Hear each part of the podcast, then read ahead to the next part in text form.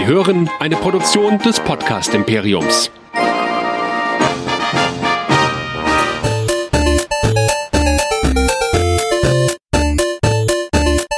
Ich bin Luke Skywalker und ihr hört Nerdizismus, der nerdige Podcast. Viel Spaß!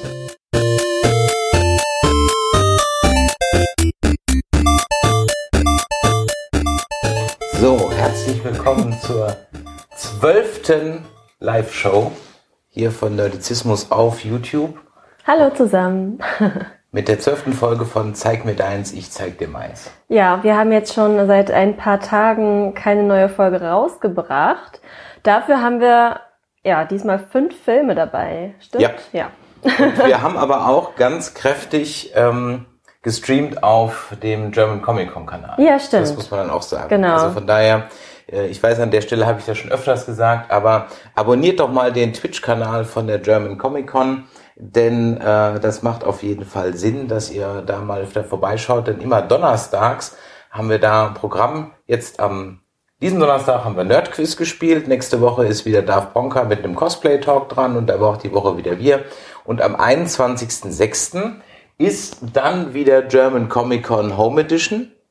Und äh, das wird wieder den ganzen Sonntag gehen und da werden wir wieder auch hier live von der Couch ganz viele Interviews führen. Ja, nur ich, ich weiß gar nicht, ob ich dann schon wieder da bin. Weiß ich nicht, muss ich halt beeilen. Hm, Ja, mal schauen. Entweder mit mir oder ja, ohne mich. So, wir haben gesagt, wir zeigen euch mal. ja, hier unser wunderbares Glas. Tata, es ist einfach ein Pfirsichglas. wo wir unsere Filmvorschläge aufgeschrieben haben und da ziehen wir dann jedes Mal ein. Sind manchmal mehr oder weniger glücklich oder unglücklich, je nachdem, was wir rausfischen, ob der andere das gut findet oder nicht. Ja, und äh, dieses Mal starten wir mit einem Film, den ich ins Glas geschmissen habe und äh, Chris war absolut unglücklich, als äh, er diesen gezogen hat. Ja, wobei ich gesagt habe, ich lasse mich ja gerne überraschen, aber es war dann doch, ganz ehrlich. ja, ich wusste schon, dass der Film dir nicht gefällt. Ich hatte aber einfach keine, keine andere Idee. Na gut, Ja, also sorry. um welchen Film geht es? geht um Burlesque ähm, aus dem Jahr 2010 in der Regie von Steve Antin. Und der gute Steve Antin hat ehrlich gesagt auch nur diesen einen Film gemacht. Und äh, ich weiß auch jetzt ehrlich gesagt, warum. Er hat noch einen anderen Film gemacht, God's House, aber danach hat er eine Burlesque gemacht und danach hat er nie wieder Regie geführt. Und ganz ehrlich, ja, also ich habe nichts grundsätzlich gegen Musikfilme. Ja, ich weiß, der Film war dir einfach zu lahm von der Story. Es geht darum, wir haben ein ähm, singendes Mädchen aus der Kleinstadt, die nach LA fährt, um dort natürlich Geld berühmt Breeze. zu werden, was auch sonst. Äh, es ist einfach eine ganz, ganz klassische Story an sich. Sie entdeckt dann einen Burlesque-Club, äh, der geleitet wird von Tess, äh, gespielt von der unglaublichen Cher, ähm, die so Ja. krass gebotoxt Unglaublich, ist, dass dass sie die noch zusammen setzt. Die setzt sich doch morgens immer nicht, zusammen. wie sie es Sie besteht schafft. nur noch aus Einzelteilen und wird dann morgens immer zusammen. Ja, vor allen Dingen, der ist, der ist jetzt zehn Jahre alt, der Film, und ich weiß nicht, ob ihr vielleicht den ähm, zweiten Teil von Mamma Mia geschaut habt, aber da spielt sie auch mit und singt auch dort. Und äh, der Film ist auch erst, wann ist der denn rausgekommen? Ist nicht so lange Nee, her. da war ja die Pressevorführung letztes Jahr.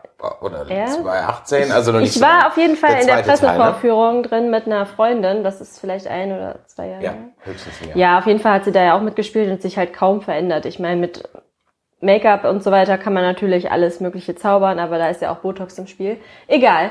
Äh, jedenfalls ist dieser Nachtclub ähm, rundrum um Burlesque gestaltet, wo äh, ja getanzt wird und unsere Und wer Ali- hätte es gedacht, sie brauchen bis zu einem bestimmten Datum wieder eine bestimmte Summe Geld, sonst wird der Club zugemacht, Ja. als hätte man es geahnt. Ja, Ja, also Ja, unglaublich. und dann geht's halt ja. im, im Verlauf des Films darum, dass der Club halt gerettet werden muss und so weiter. Und ähm, aber dieses Surprise, sie schaffen das am Ende auch.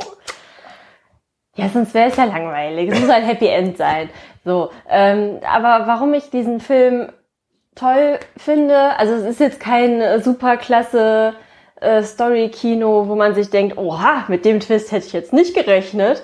Äh, aber man muss sagen, die Kostüme und ähm, die Tanzsequenzen und, und die Songs, die sind schon wirklich sehr gut. Und ich finde, das kannst du auch kaum schlecht reden. Das stimmt. Das heißt, hätte irgendjemand einfach die Handlung rausgeschnitten und einfach diese zwölf Tanznummern hintereinander gemacht, hätte ich gesagt, ja gut, jetzt habe ich halt eine überlange äh, MTV Music Award Show gesehen. Ja. ja, also ich finde, es macht schon Spaß, ähm, das zu gucken. Ich glaube, der Film ist eher was für eine gemütliche Mädelsrunde mit äh, einer fetten Pizza dabei ähm, Danach guckt ihr Girls Club und. Äh genau. Nein, aber äh, das ist halt ein Film, wo es jetzt auch nicht so krass auf die Handlung ankommt, wo man zwischendurch auch nochmal, weiß ich nicht, über den Liebeskummer der Freundin quatschen kann, aber dann zwischendurch halt die Tanzszenen äh, äh, verfolgt. Ähm, das macht schon Spaß und wir haben halt mit Christina Aguilera eine richtig coole Sängerin in dem Film. Äh, neben Cher spielt dann auch noch äh, Kristen Stewart. Äh, Kristen Stewart. Kristen, Kristen, Kristen Bell. Genau. Ähm, Kristen Bell spielt mit, ja. die wir aus äh, als Stimme aus ähm, Frozen kennen und als äh, Gesicht aus Veronica Mars zum Beispiel. Wir haben übrigens eine sehr nette Veronica Mars Podcast-Folge. Hört doch da mal rein. Ja. Mit Michael und mir. Und äh, dann spielt noch mit ähm, Stanley Tucci ja. in, ja, ich sag mal so, ganz ehrlich, ich habe, als ich den Film geguckt habe, habe ich gesagt, mein Gott, der kann auch nur den homosexuellen äh, Comic Relief geben. Aber ich tue ihm da Unrecht. Denn als er noch mehr Haare auf dem Kopf hatte, hat er durchaus in dem einen oder anderen Film äh, Killer gespielt. Meistens war er so ein Typecast auf, auf den Berufskiller, ja. ja, oder auf den, Mani auf, auf den Mafiosi. Er hat in der Wannsee-Konferenz hat er Bormann gespielt, also einen strammen Nazi. Und irgendwann dann Attribute von Panem, beziehungsweise, ja, da, ich genau. glaube so ab, ähm, oder war der Teufel trägt der Teufel Prada, trägt Prada, Prada ja. ist er dann so umgeschwenkt auf äh, diese homosexuelle Assistenten. Ja, vielleicht kam das wirklich. Also ich glaube, das und kam, seitdem wenn dann ist er irgendwie da verhaftet oder er macht das. Vielleicht, der muss, vielleicht muss er schon lange nicht mehr arbeiten und macht das so aus Spaß oder so. Aber vielleicht Er macht das auf jeden Fall sehr gut. Ja, dann spielen die vielleicht auch alle im gleichen Universum. der Teufel trägt Prada. Ja, äh, auf jeden Fall, gut möglich. ja. Also äh, von daher, ja, wie gesagt, also von mir, ich muss auch ganz ehrlich sagen, auch die Musik ist mir ist kein einziger Song hängen geblieben. Also Gut, okay, bei mir ist es anders. Ich habe halt den Film auch damals gesehen im Kino und im Kino hat er schon Spaß gemacht und ich glaube auch allen Kinobesuchern. Ich meine, das war wirklich hauptsächlich weibliches Publikum, obwohl ich es nicht verstehe, weil die Show ist auch sexy und da spielen hübsche Frauen mit. Kann man sich angucken. Aber ich finde, mit Burlesque ähm, hat's jetzt nicht, mit Burlesque im klassischen Varieté-Sinne hat's Ja, es ist natürlich ein bisschen Amerikanisch Mainstreamisiert. Ich habe gerade ein cooles Wort erfunden. Mainstreamisieren? Ja. Die ja, es ist, es ist schon halt auf, auf Film und es ist jetzt äh, vielleicht nichts, was äh, Dieter von These so jetzt darstellen würde, vielleicht. Aber ja, es ist schon cool gemacht. Ja. Also von daher könnte es auch. Und der Soundtrack äh, äh, ist wirklich auch schön. Also ich habe ihn äh, schon öfter mal gehört auch. Aber ja, wie gesagt, ich war da 20, als ich den Film geschaut habe. Ich fand das super toll und ich wollte sofort Burlesque-Tänzerin werden. ja, ich meine, der Film hat ein paar Preise gewonnen für Songs, sonst für nix. Ja. Ähm, was auch klar war, wie gesagt, die Regie ist grottig. Der Weichzeichner ist zum Anschlag gedreht, also nicht nur bei Chair, sondern so grundsätzlich, ja, als hätte man schon. so einmal so mit Vaseline übers Objektiv und die Kamera ist sehr wackelig, ja komplett wackelig. Aber das ist mir auch erst aufgefallen, als du das gesagt hast, ja, weil ich den Film halt schon öfter mal irgendwie so nebenbei nicht, laufen nicht lassen habe. Halt so. In Szenen, die wirklich also wichtig sind, ja, wackelt die Kamera. Also das ist nicht nur so ein leichtes, sondern es ist wirklich krass. Also teilweise sind die Leute fast halb aus dem Bild raus. Also ja, das war auch handwerklich halt leider nicht so. Da wahrscheinlich ist jede Mark in die äh, Show geflossen und keine in die Kamera. Ja. ja. Also von mir, was soll ich sagen, Jungs, nee, ganz ehrlich, guckt euch den Kram nicht an. Das Problem ist auch für einen Musikfilm finde ich ihn nicht gut. Wenn ich Musikfilm gucken will, dann gucke ich mir entweder die Blues Brothers zum x Mal an oder von mir aus The Commitments oder irgendwas anderes. Aber naja, auf unserer Liste steht ja noch West Side Story, den wir nämlich hier aus dem Glas noch ja, aber das ist ja ein Musical. Aber da hast du schon ist. angefangen zu meckern. Aus dem tanzen die da auch viel. Ja, ist halt, ich weiß das, ah, dem, dem, dem Maria. Gut. Also, äh, von mir Daumen runter, ganz ehrlich, äh, aber für einen Mädelsabend mit einer Pizza und danach Girls Club. Ja, es ist halt wirklich kein anspruchsvolles äh, Kino, aber wie gesagt, wenn man mal. Ich habe ja nichts gegen anspruchsvolles. Es muss ja nicht mal anspruchsvoll Ja, ich sein. weiß. Aber, ne, also. Der nächste Film, den wir jetzt geguckt haben, ist jetzt auch nicht so mega anspruchsvoll. Ein Film. Ach so, äh, ihr könnt übrigens auf die Liste genau, gucken. ihr könnt übrigens Burlesque könnt ihr auf Netflix gucken. Genau. Ja. Also der ist im Genau. Netflix-Abo mit drin. Von daher, äh, ja, wer sich das antun will. Ihr könnt ja auch vielleicht den Netflix-Algorithmus damit verwirren oder so, wenn er sonst irgendwas anderes meint. Gut, also der nächste Film, äh, den wir guck, geguckt haben, beziehungsweise der entsprach gar nicht so Ja, unseren der, Regeln. der kam jetzt nicht aus dem Glas. Ich weiß gar nicht, du hast den einfach angemacht. ich habe den einfach angemacht und ich wusste, du guckst ihn nicht und ich habe ihn schon ewig nicht mehr geguckt und dann dachte ich mir, äh, also ich wollte ihn einfach nochmal sehen. Und ich dachte, oh, Harrison Ford. Hm. Genau, es ist nämlich ein etwas unbekannterer Film aus dem Oeuvre von Harrison Ford. Und zwar sprechen wir von Frantic. Ein Film von 1988 in der Regie von Roman Polanski, schon der zweite Roman Polanski-Film, den wir in der Runde hier besprechen. Der andere war ja der Pianist gewesen. Ja, äh, ein Film, der so in den so 88 relativ hohe Wellen geschlagen hat. Ähm, vor allem der Titelsong gesungen von äh, Grace Jones war damals in den Charts und so eine Geschichte und äh, ja, ich, ich glaube sogar, dass Harrison Ford und oder Roman Polanski und oder Cher oder alle drei dann auch bei Wetten das waren in dem Jahr. Also natürlich, ja. Ähm, worum geht's? Es geht, es, es war so die Phase, als Harrison Ford immer unbescholtene Familienväter gespielt hat, äh, die so aus Versehen irgendwo reingeraten. Ja? Also so bei den Dr. den Dr. Kimball gespielt, ähm, dann hat er so die Jack Ryan-Geschichte zu- eine kurze Zeit später gehabt, da ist er auch eher so als Analyst aus Versehen irgendwo reingeraten. Dann gab's noch irgendwie einen, Kopf fällt mir jetzt gerade nicht ein, irgendeinen Film, wo er so ähm, auch Familienvater ist, der in einer IT-Firma arbeitet, die dann gehackt wird und er hat den Code ähm, und so weiter. Air Force One, wo er auch, also das war so seine Phase, unbescholtener Bürger wird, ähm, äh, kommt in einen Kriminalfall rein. Worum geht's? Also der Art, Arzt äh, Richard Walker und seine Frau Sondra reisen zu einem äh, medizinischen Kongress nach Paris und äh, checken dann im Hotel ein. Und ähm, als äh, der ähm, Richard aus der Dusche kommt, ist seine Frau verschwunden. Und äh, er begibt sich dann auf die Suche. Er kann auch kein Französisch, das macht die Sache nicht sehr einfach. Und äh, Franzosen weigern sich ja grundsätzlich Englisch zu reden. Und äh, das macht die Sache nicht sehr einfach und äh, findet aber dann die Kette seiner Frau gegenüber ähm, in einem Hinterhof.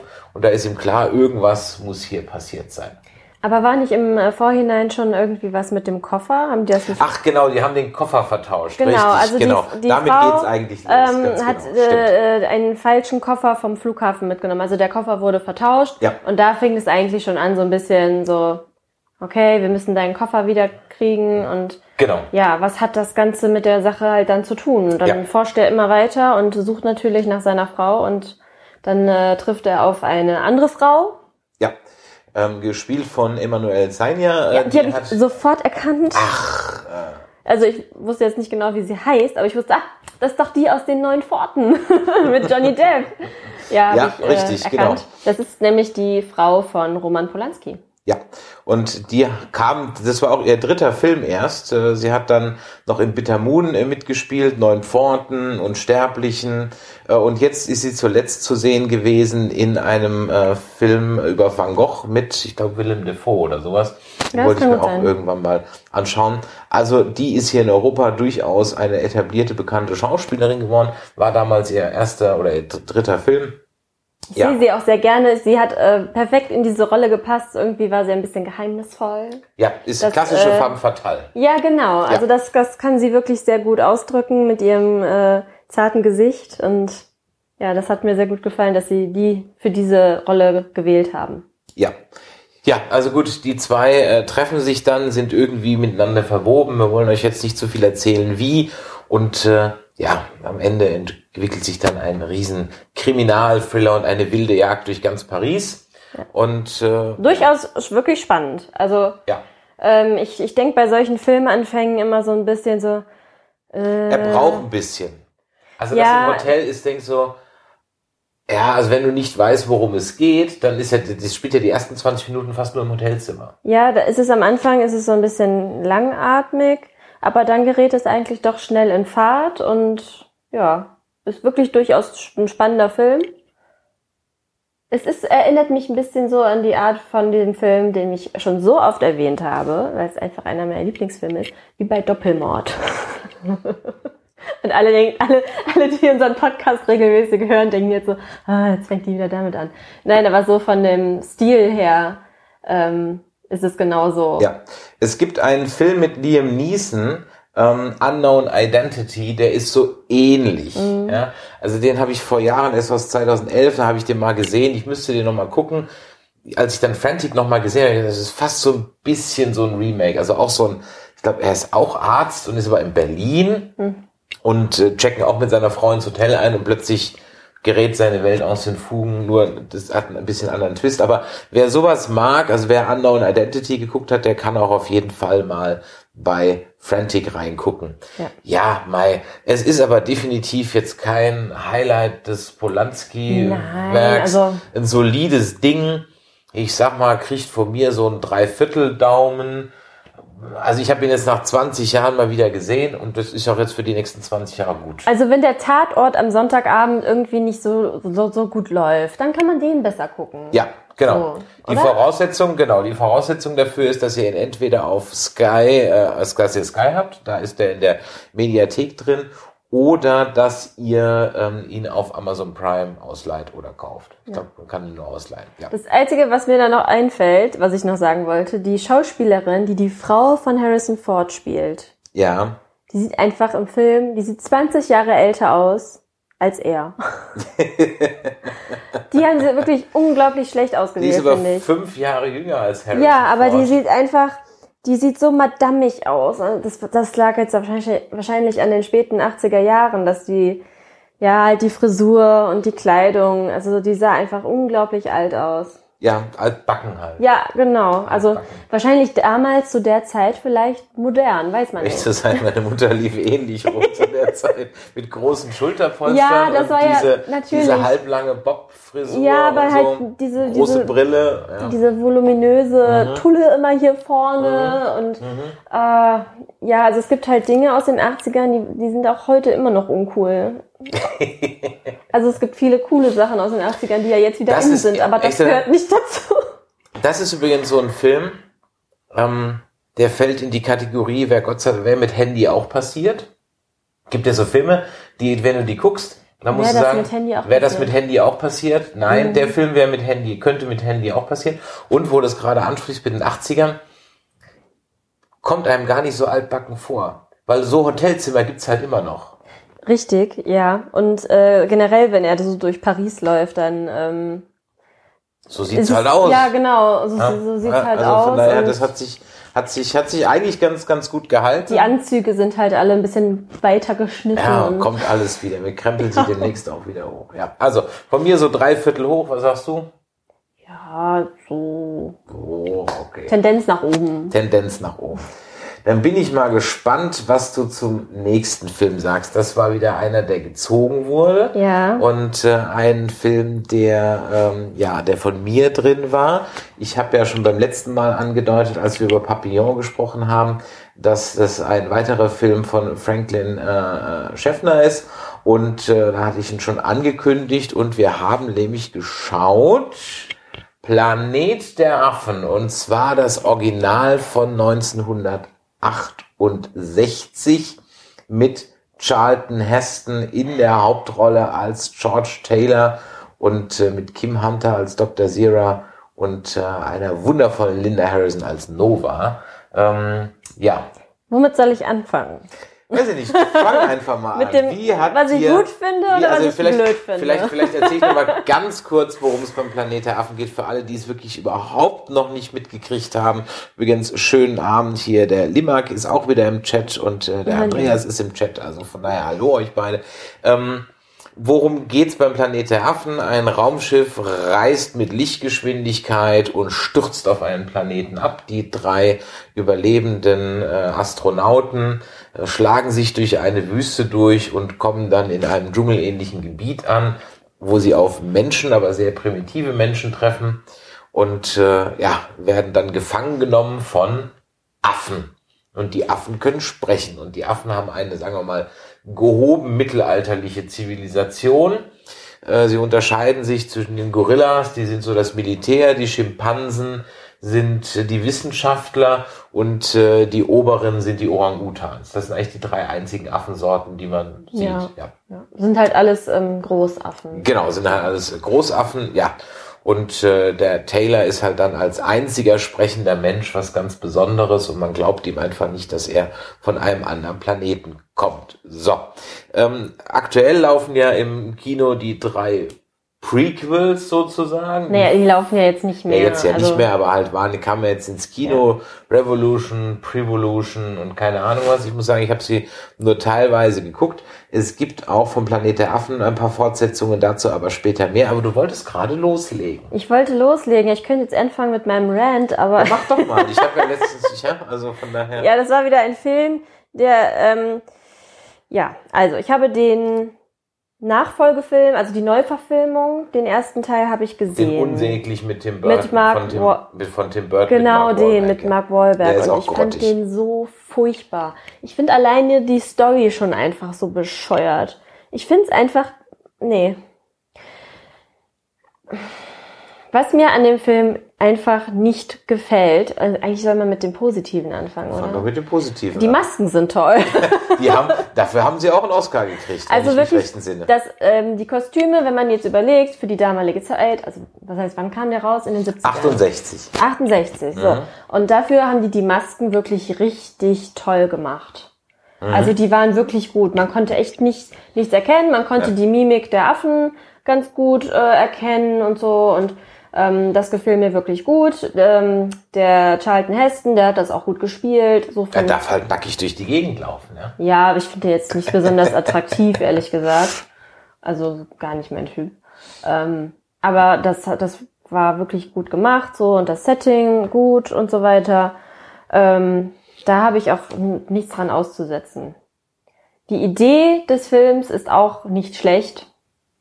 Ähm, es ist halt, es ist eigentlich äh, basierend auf einem, einem Roman. Ja, auf einem so? Roman, Ja, ne? genau. Es ist basierend auf einem äh, Roman von Pierre Boulle aus dem Jahr 63. Also man hat das sogar Mhm. relativ schnell verfilmt. Ja. Ja. Ähm, ich habe den Roman natürlich jetzt gerade nicht gelesen, also Kannst du ja für dein anstehendes Projekt mal machen. ja, das kann ich mal machen. Gute Idee. Ähm, ja, aber äh, ich denke, es ist an sich ein guter Film. Er ist gut gemacht. Er hat ähm, eine interessante, auch spannende Handlung und einen Twist am Ende, ähm, den man so vielleicht nicht unbedingt erwartet.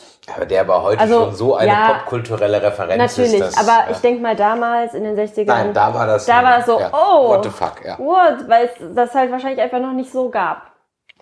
So, und wenn man das so sieht, dann denke ich, es ist wirklich ein guter Film. Aber was mir persönlich, meine persönliche Meinung, einfach nicht gefällt, ist einfach schon alleine die Prämisse, dass ähm, die Menschheit verdummt und die Affen ähm, ja sozusagen das Zepter in die Hand nehmen und ähm, die zivilisierte Rasse darstellen. Dabei wird aber ähm, der Affe an sich nicht wirklich schlau dargestellt. Nö, die Weil, haben, die haben wie gesagt, Theo- es ist so eine Art mittelalterliche eine Theokratie, also eine Genau, gottesorientierte und, Gesellschaft. und ja. ähm, wenn man sich dann den Film anguckt, dann sieht man halt, ah, die benehmen sich halt wie die letzten Idioten.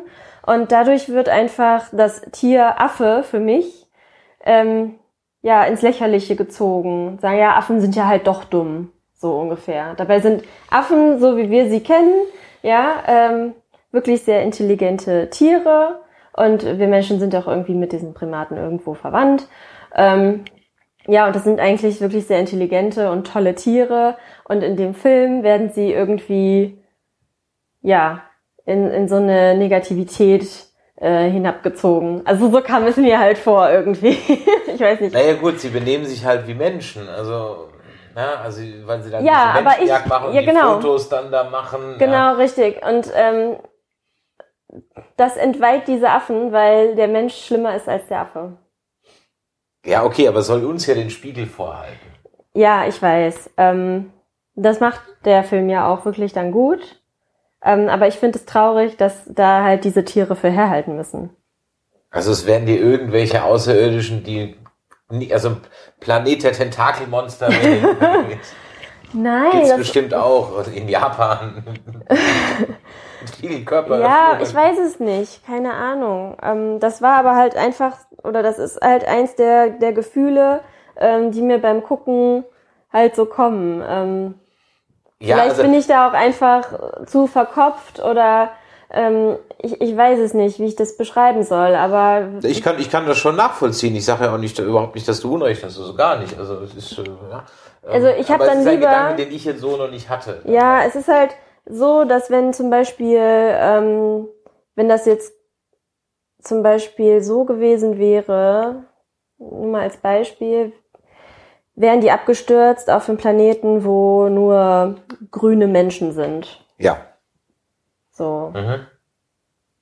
Dann wäre es für mich okay gewesen, wenn die sich scheiße verhalten, weil es halt Menschen sind. Okay. Aber dann wäre ja der Schockeffekt, dann wäre es ja. Ja, ich weiß, das macht keinen Sinn ja. so an sich.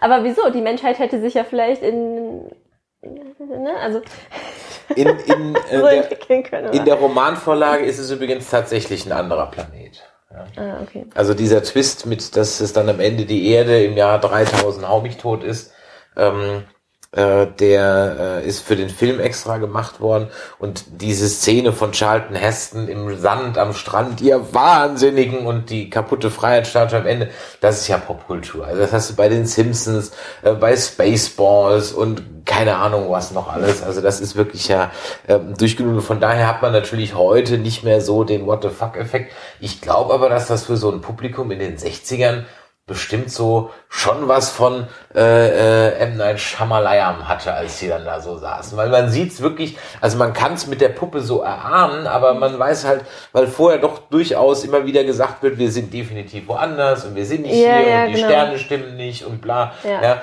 ähm, dass man eigentlich relativ früh davon ab, erst durch diese Ausgrabungsschwerte mit der Puppe am Ende könnte man sich denken, ah, was stimmt denn da nicht? Ja. Aber vorher kommt man eigentlich nicht wirklich drauf. Ja, ich habe den Film als Kind rauf und runter geguckt. Es gab auch eine 14-teilige Serie dazu in den 70ern. Ähm, die wurde dann wieder eingestellt, die kam ein paar Jahre später. Es gab aber auch noch jede Menge Fortsetzungen davon. Und zwar kam zwei Jahre später der Film raus, Rückkehr zum Planet der Affen das eigentlich mehr oder weniger, ich sag mal, das Force Awakens vom Planet der Affen, weil es ist eigentlich mehr oder weniger genau der gleiche Film, gerade Ja. nochmal, ähm, wo sie am Ende aber dann äh, äh, in, in, in so ein Katakombensystem äh, dann kommen und dann hat auch Charlton Heston nochmal ein kurzes Cameo. Ähm, dann gibt's Flucht vom Planet der Affen. Der ist wirklich völlig gaga. Ähm, äh, nee, jetzt muss ich gerade mal gucken, dass ich es nicht. Äh, äh, nee, stimmt, genau. Ähm, Flucht vom Planet der Affen äh, beschreibt dann äh, die äh, Ges- äh, Story von Sira und ähm, und dem anderen Schimpansen, ja, die nämlich äh, dann auf die Erde der Gegenwart kommen, wie mhm. Und die sind aber dann praktisch Self-Fulfillment Prophecy, dass der Planet der Affen überhaupt in Gang kommt. Also nicht wie jetzt in Mal den, wieder die im, Zeitreise, Genau, nicht jetzt- wie, der, nicht wie jetzt im Remake, wo also, ich glaube, ein genetisch veränderter Affe anfängt Boah, zu ich weiß sprechen gar nicht, oder sowas. ich weiß gar nicht Weiß mehr, nicht wie genau, das war, aber sondern, Caesar, ne? sondern also, hier ist es, hier ist es so, dass also die kriegen ein Kind und der das Ja, ja. Affenkind kann dann sprechen etc. pp. Dann gibt es äh, den äh, die Eroberung vom Planet der Affen. Das ist dann praktisch so wie der Krieg gegen die Menschen dann weitergeht. Und dann gibt es noch ähm, die Schlacht um den Planet der Affen. Und das ist, glaube ich, der Gaga-Film. Ich muss gerade mal eben hier kurz bei ähm, äh, das kann auch sein, dass es die Rückkehr, da ich mal gucken.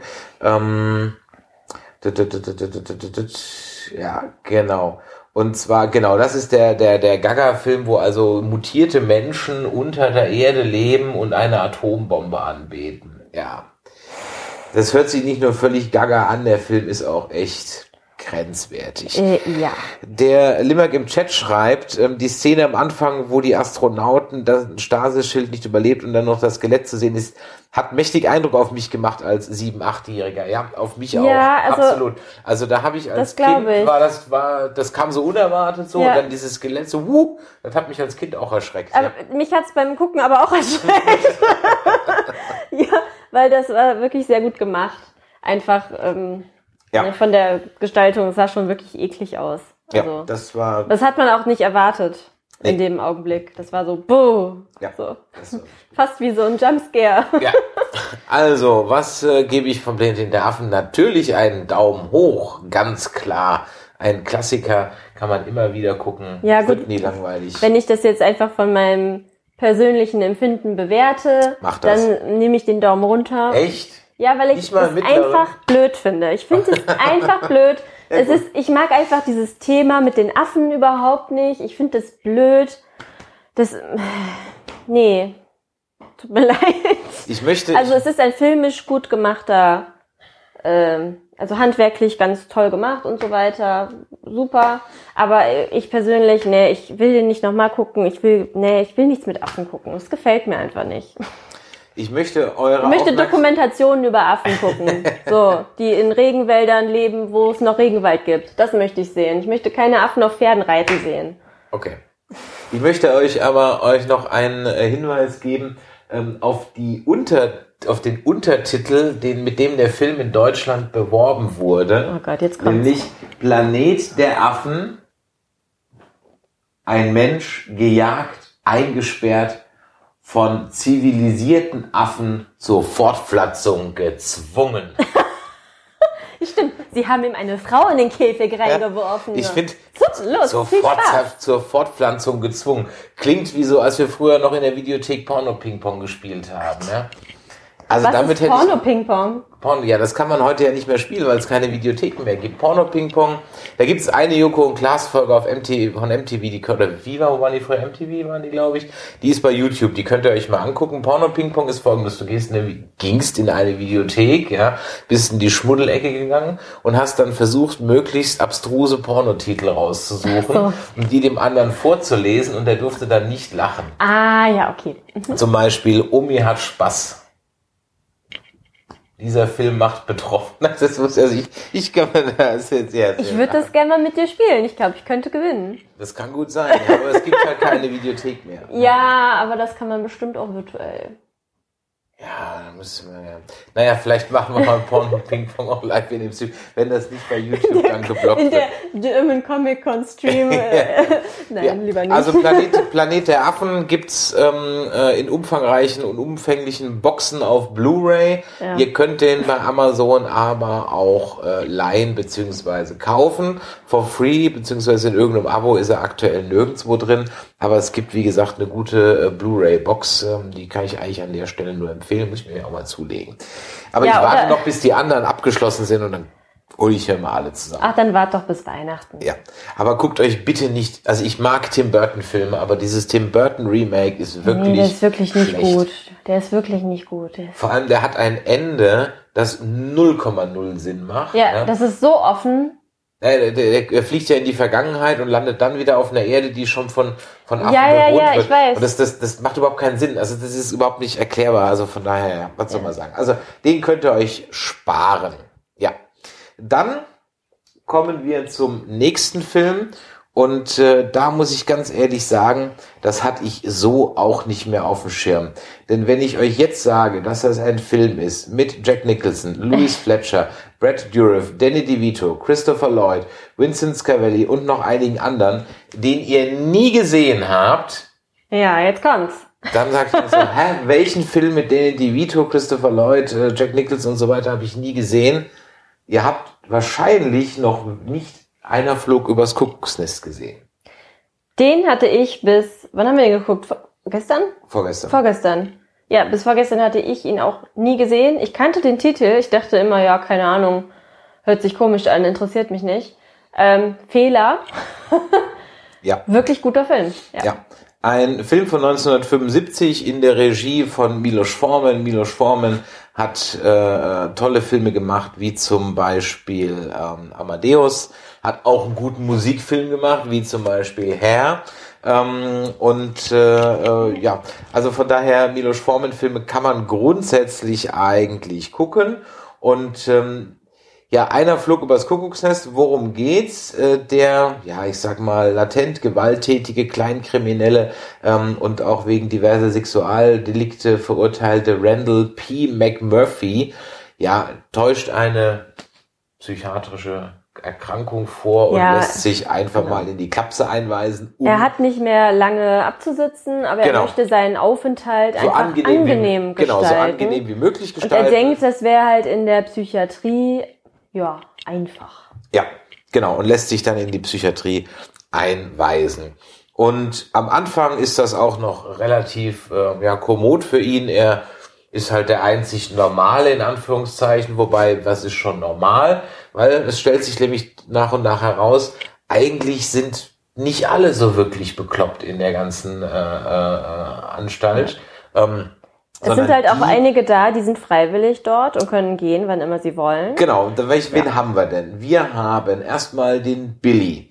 Ähm, Billy stottert und wird gespielt von äh, Brad äh, Dourif und äh, Brad Dourif kennt ihr, wenn ihr die Ringe ge- geguckt habt, als Grima Schlangenzunge. Genau, und da ist er dann noch echt jung, da ist er 25. 25, ja. Und ja, Ähm, Billy so ist sein, fast äh, sein Debüt. Genau, Billy ist freiwillig in der Nervenheilanstalt und stottert und hat ist halt extrem verklemmt und gehemmt. Ja, der ist einfach Und, ähm, unsicher, der hat eigentlich einfach kein Selbstbewusstsein, das ist Genau, sein Problem. Das ist im Grunde genommen sein Problem.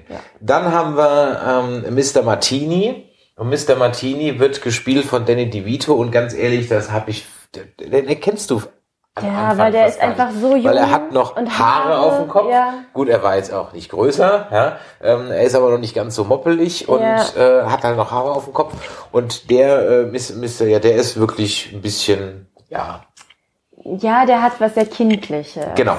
Genau. Sehr, ähm, vielleicht ein bisschen, ich würde sagen, auf Englisch retarded. Ja. Dann haben wir ähm, Christopher Lloyd, der spielt Tabor. Ja, so ein Schlägertyp. Genau, ja, also den Typ Schläger. Ähm, dann haben wir Vincent Scavelli, der spielt den Mr. Fredrickson. Und der hat einfach ein Problem mit seiner Frau. Oder seine Frau hat ein Problem mit ihm. Und Ja. äh, er kann das Problem aber nicht greifen, muss aber den ganzen Tag über dieses Problem reden und hat sich deswegen in einen Wahn, in einen Wahn, in eine Manie ge- geredet. Genau, also er denkt äh, sich irgendwelche Sachen aus, Ja. denke ich mal. Also er hat einfach nur Vermutung und ähm, kein Vertrauen. Ja. Äh, extrem eifersüchtig. Dann gibt's noch ähm, äh, Will Simpson, der spielt den Häuptling. Und der Häuptling ist eine ganz besondere Figur. Genau, der ist nämlich ein, ja, so wie es scheint, taubstummer. Ja, ein taubstummer Indianer. Ein sehr großer Ein Italiener. sehr großer groß. Indianer genannt. Der Häuptling und der Häuptling ist eigentlich taubstumm. Wie sich später herausstellt, ist er es gar nicht. Ähm, und ich glaube, bei ihm liegt das Problem daran, dass er auch, dass er einfach nicht mit der Welt draußen klarkommt. Ja, genau. Sein äh, Vater, der alte Häuptling, hat sich zu Tode gesoffen. Und äh, er gibt halt der Zivilisation die Schuld auch nicht ganz zu Unrecht. Ich glaube, er hat, zieht sich deswegen in sich selbst ich glaube, er hat. Weltschmerz. Ja, Ich glaube, das ist sein größtes Problem. Und deswegen zieht er sich an den Ort zurück, wo er denkt, okay, hier, hier brauche ich nichts sagen, hier brauche ich nichts hören, hier brauche ich gar nichts machen. Gut, also mit ähm, diesen und noch einigen anderen wird er also auf eine offene Station äh, gesteckt, der Randall. Und diese Station wird geleitet von äh, einer Schwester, nämlich Schwester Ratchet. Und die Schwester Ratchet wird gespielt von Louis Fletcher. Und Louis Fletcher kennt ihr, wenn ihr Deep Space Nine guckt, weil die hat nämlich Kai Wynn gespielt, die intrigante Kai von Bajor. Und ähm, Louis Fletcher ist auch da jetzt nicht so der Sympathieträger.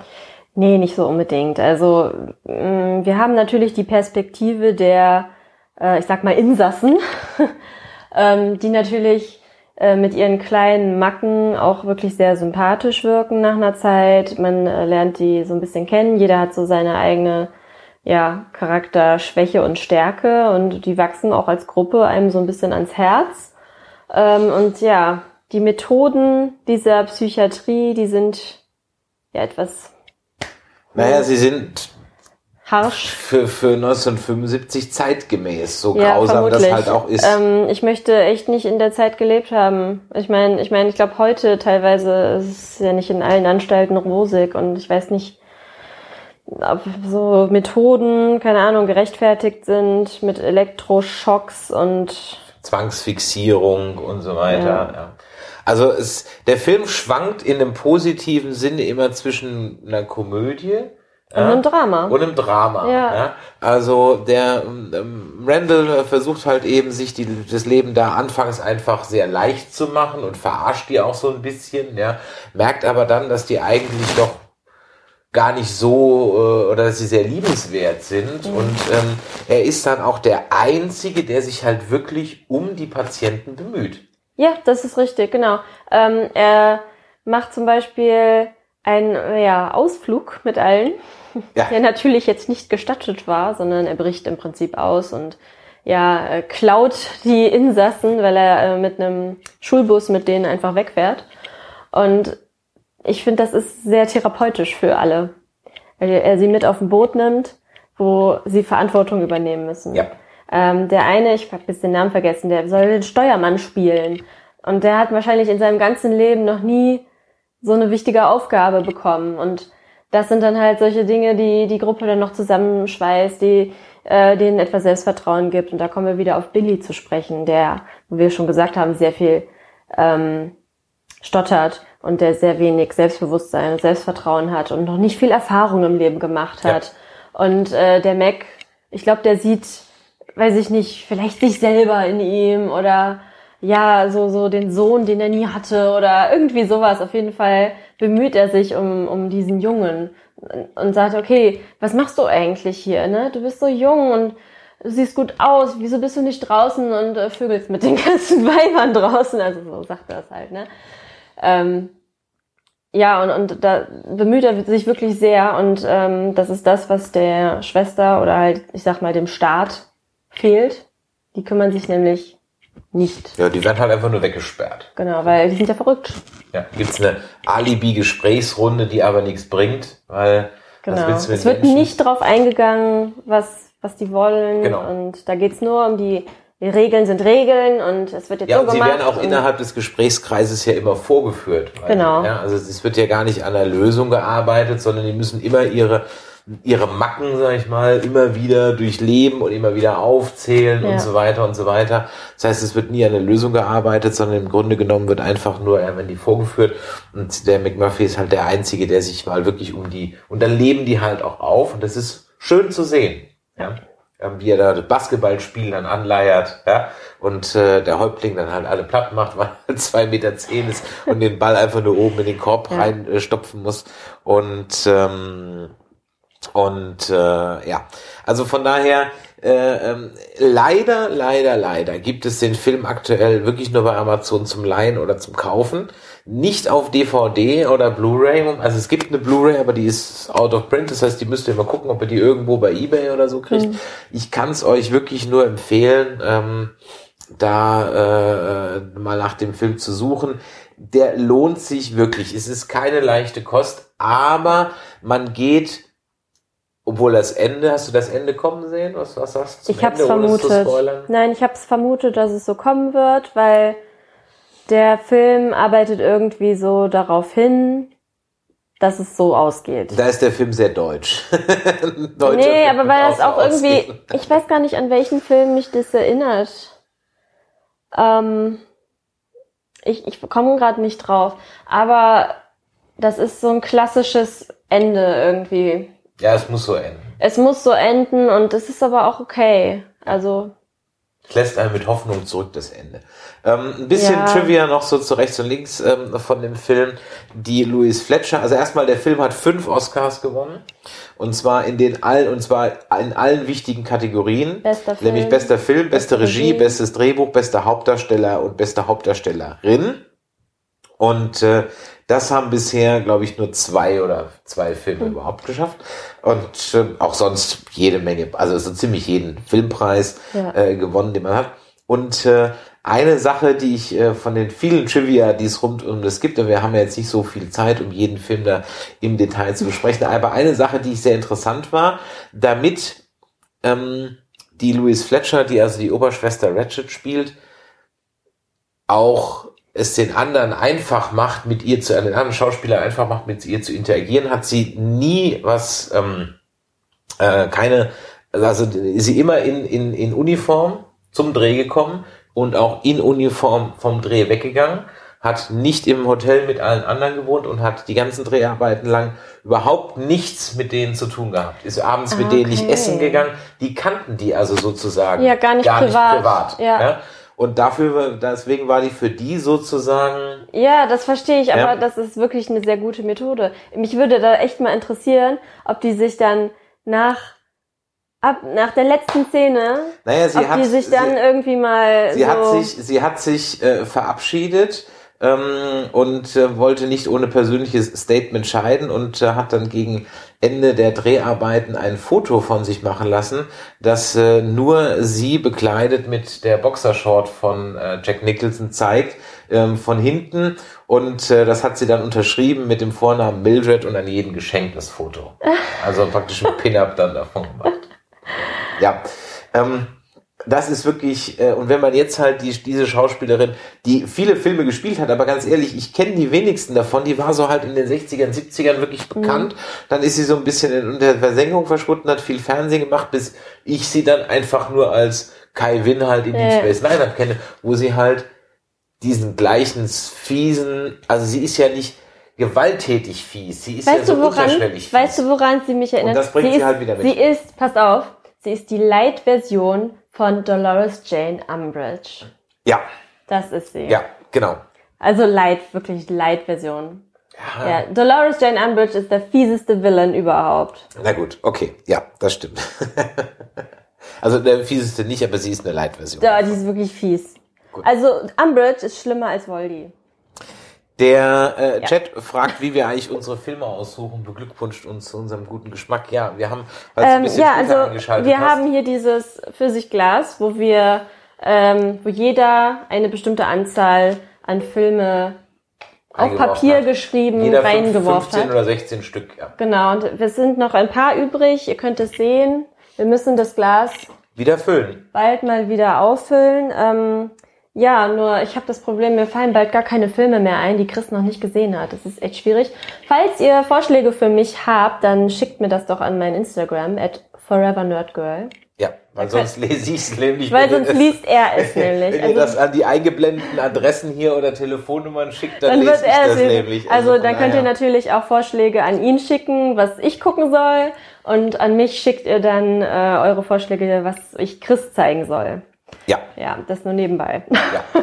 So, zum Abschluss haben wir nochmal, damit wir auf einer leichten Note enden, ja. Also, okay, wir, Achso, wir wir müssen doch den. Film noch bewerten, genau. Ja. Daumen hoch, genau. Daumen hoch, absolut. Hat, ähm, ist jetzt nichts, was man jedes Jahr dreimal guckt. Nein. Aber ich habe ihn das letzte Mal auch vor 20, 25 Jahren oder so gesehen.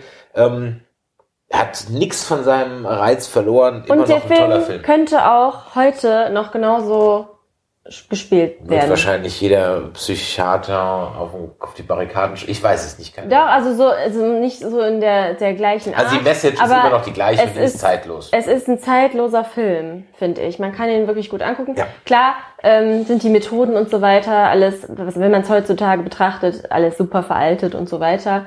Aber man kann ihn wunderbar gucken, diesen Ja, Film. absolut. Also Klare schaut rein. Tolle Botschaft, super Film. So, ähm, ja, einen haben wir noch. Genau, und äh, den habe ich ähm, zwar nicht ins Glas geworfen, den Film, weil ich einfach nicht dran gedacht hat, hatte, ähm, aber beim Durchscrollen bei Disney Plus ähm, ist er mir äh, ja entgegengeploppt. Ähm, das große Krabbeln von Pixar und ich wusste, dass Chris den noch nicht gesehen hat. Habe ich gesagt, komm, jetzt gucken wir den. Ja. Von allen Pixar-Filmen ist das einer der wenigen, den ich echt irgendwie noch nie gesehen habe. Im Kino ich aus Versehen in Ants gegangen. Ja, Ants fand ich leider ziemlich blöd. Ja, die Sony-Filme, die haben es einfach immer nicht so Sorry. drauf gehabt. Also auch hier so kleine Haie, kleine Fische und, und Große ah, große Haie, Haie. kleine Ach Fische. Gott, war ich und, auch nicht und gesehen. Robots war auch so, oh, die waren einfach alle, ist nicht mein Humor. Sagen wir es mal so, ist nicht mein Humor. Ähm, ja, also, ähm, wir haben geguckt, das große Krabbeln, A Bug's Life. Ja. Ähm, der kam raus 98. Ja, Ja, also ich war acht Jahre alt und ich fand den ganz toll. Ich weiß gar nicht, ob ich den im Kino gesehen habe. Ich bin mir aber eigentlich ziemlich sicher. Ich glaube, mit meiner damaligen besten Freundin aus der Grundschule war ich im Kino. Da war ich in der zweiten Klasse. Mhm. Ähm, ja, und ähm, ich muss zugeben, wenn man ihn heute guckt, Ja, der ist jetzt nicht so brillant gealtert. Man muss aber überlegen, okay, der ist schon ähm, zwölf Jahre alt.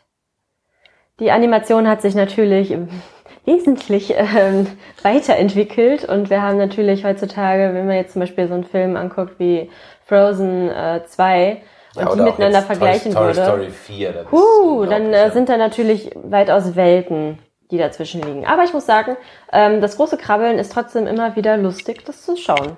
Ja, ähm, ich fand ihn auch sehr spaßig. Worum geht's? Also es ist so ein bisschen eine Adaption vom Klassiker.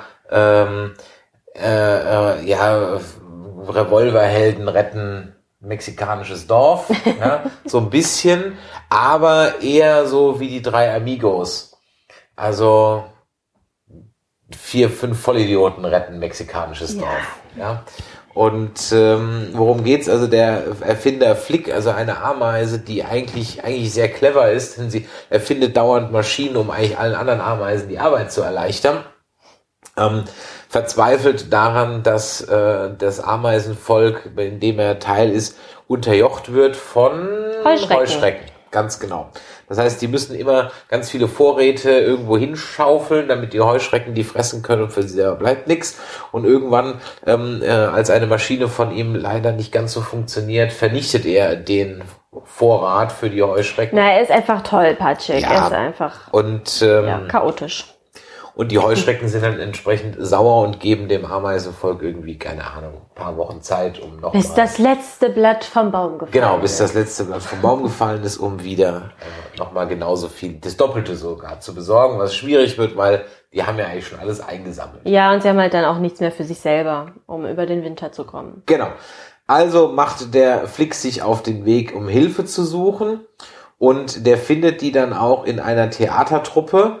Ja, aber er denkt, es sind Krieger. Ja, weil er halt nicht weiß, was ein, äh, ein Zirkus ist oder ein Theater, Zirkustruppe ist es, genau. Ja, also er, er stolpert da halt in eine Situation rein, die er fehlinterpretiert. Er denkt, oh, es sind Krieger. Ja. Ähm, die Truppe denkt, oh, er ist ein ähm, äh, Zirkusagent und sucht äh, eine Spieltruppe. Ja, und während er halt dann ähm, ähm, seinen Plan erklärt, hören ihm halt nur die, ähm, die beiden ähm, Kellerasseln zu, die äh, seine Sprache nicht sprechen. Ja. und so kommt es dann halt zu ein paar lustigen Situationen. Ja, und dann wird also die äh, Kirmestruppe engagiert, das Dorf zu retten oder den Ameisenbau zu retten. Und wie sie das da machen, das müsst ihr euch dann schon selber angucken. Ähm, ja, was soll ich sagen? Er ist lustig, es ist aber, weiß Gott, nicht der lustigste. Und ganz ehrlich, wären die deutschen Stimmen nicht so gut, weiß ich nicht, ob der im Deutschen mal so gut funktioniert. Wir haben halt auch Also- einen tollen Bösewicht, äh, der Anführer der Heuschrecken Hopper, gesprochen von, ähm, Rufus Beck im Deutschen. genau. Und Im Englischen Kevin Spacey. Darf ich man ja heute glaub- gar nicht mehr gucken. ja, ich glaube aber, dass beide Versionen wirklich sehr gut wären, weil beide Stimmen einfach gut sind. Ja. Schon Ähm, allein Rufus Beck. Ja. Dann spricht Elisabeth Volkmann, äh, spricht äh, die alte Königin mit dem Kai Wiesinger als Flick. Wir haben ja äh, Otti Fischer, Ottfried Fischer als Gustel, die dicke Made. ähm, Im Original heißt die Heimlich. Ja, ähm, ja, und ich sag mal, der Gustel rettet schon so ein bisschen den Film. Ja, dieser wunderschöne Schmetterling. Ja, und äh, am Ende ist er dann, ja, was wird er eigentlich am Ende? Auch ein Schmetterling, ein dicker. Das ist halt eine Raupe. Aus einer Raupe wird ein Schmetterling, Genau, oder? ja. ja. Ähm, Oder eine Motte. also was soll ich sagen? Ähm, das war ein Frühwerk von Pixar, das merkt man dem optisch auch Ja, absolut total, an. total. Ähm, der ist er im Gegensatz zu Und Deutsch. er ist noch sehr, sehr auf Kinder so aus. ja, genau. Und er ist ich. noch, wo, wo heutige Pixar-Filme viel mehr Metaebene für Erwachsene haben, die Kinder gar nicht so mitkriegen, hat der Film eigentlich fast gar keine Metaebene und ähm, ist also schon, also die Gags, die nur für Erwachsene funktionieren, gibt's gar nicht. Ein oder zwei. Ja, zum Beispiel, weiß ich nicht, die, die Schnecke, die was isst und da ist Salz drauf. So, das versteht vielleicht jetzt nicht direkt jedes Kind. Ähm, ja, da sind wirklich nicht so viele Witze. Ja. Ähm, aber ich finde, man kann ihn trotzdem auch als Erwachsener gucken. Das- Fall- Falls ihr Kinder habt, schnappt euch eure Kids. Das Genau. ist immer eine gute Ausrede, solche Filme zu gucken. Das, das Problem ist, glaube ich, warum der Film heutzutage ein bisschen schlecht gealtert aussieht, ist, dass halt sie sich mit dem Natursetting eine sehr große Hürde oder denk sehr große Herausforderung gesetzt haben, dass man Ja. heute halt so dramatisch besser kann, dass das halt wirklich jetzt abstinkt. Ähm, Toy Story 1 äh, ist da nicht so schlecht gealtert, weil einfach dieses Setting Kinderzimmer ja, das ist natürlich sehr plakativ und sehr grafisch. Genau, sehr weil, grafisch, sehr plakativ, sehr große Flächen, wenig Texturen etc. Genau. pp. Das ist bei der Natur einfach ein bisschen schwieriger. Ne? Da sind halt zum Beispiel die Samenkörner, die sind halt wirklich ganz glatt. Und da fehlt es halt so ein bisschen an Tiefe, da fehlt es ein bisschen an Struktur. Ähm, sieht halt teilweise ein bisschen aus wie in einem alten Computerspiel. Ja. Äh, wie zum Beispiel das, wir haben ein altes Computerspiel im Keller gefunden. Äh, was heißt Computer? Äh, für Konsole, für, für den Gamecube. Ja, genau. Äh, das Herr der Ringe, die zwei Türme Spiele. Und da reinguckt, oh, das ist so pixelig und so dunkel es und ist 17 Jahre alt. das es ist so furchtbar. Aber es macht irgendwie trotzdem Spaß. Ja, es ist, es ist, es ist eins der, da könnt ihr übrigens mal unseren äh, Podcast hören mit dem Videogamecast. Da haben wir jetzt gerade zwei Folgen draußen. Einmal über Filmlizenzspiele. Mhm. Ja, da wird unter anderem dieses Herr der Ringe, die zwei Türme Spiel auch erwähnt. Und ein ähm, Podcast über Star Trek Games. Könnt ihr ja mal reinhören.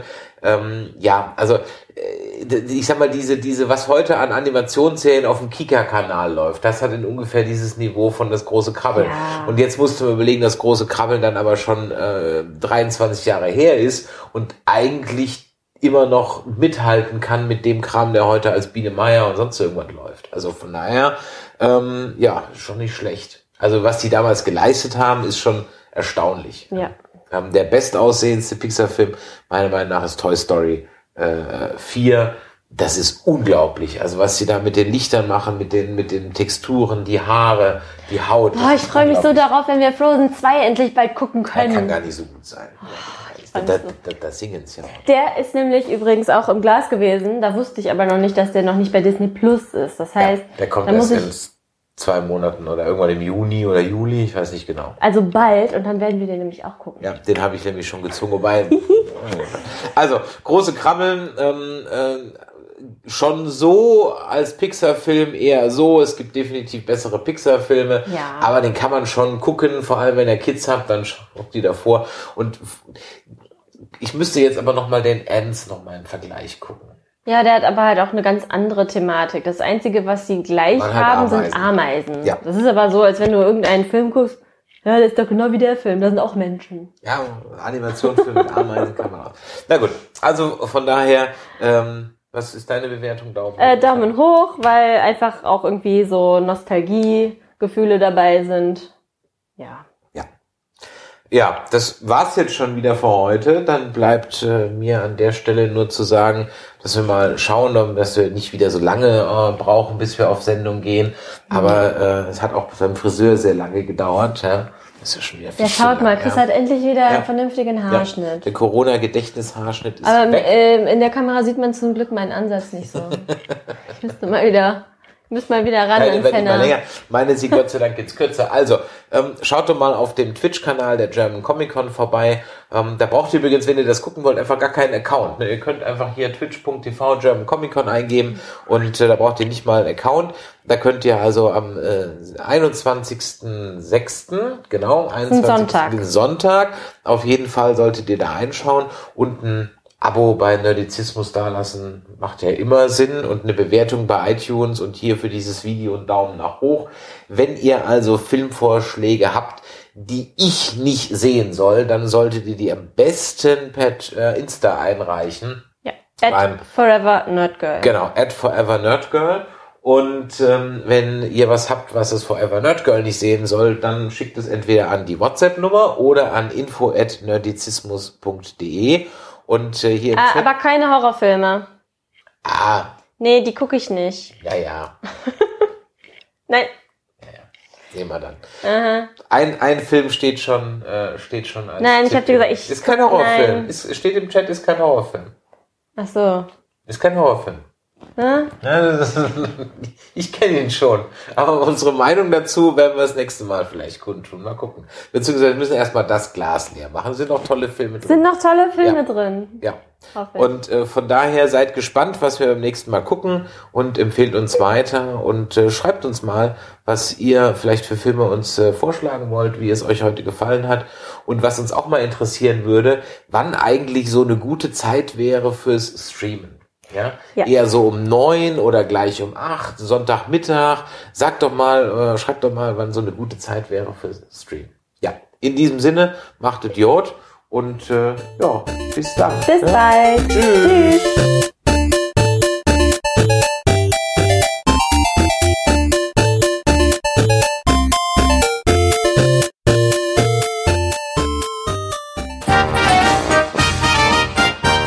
Produktion des Podcast Imperiums.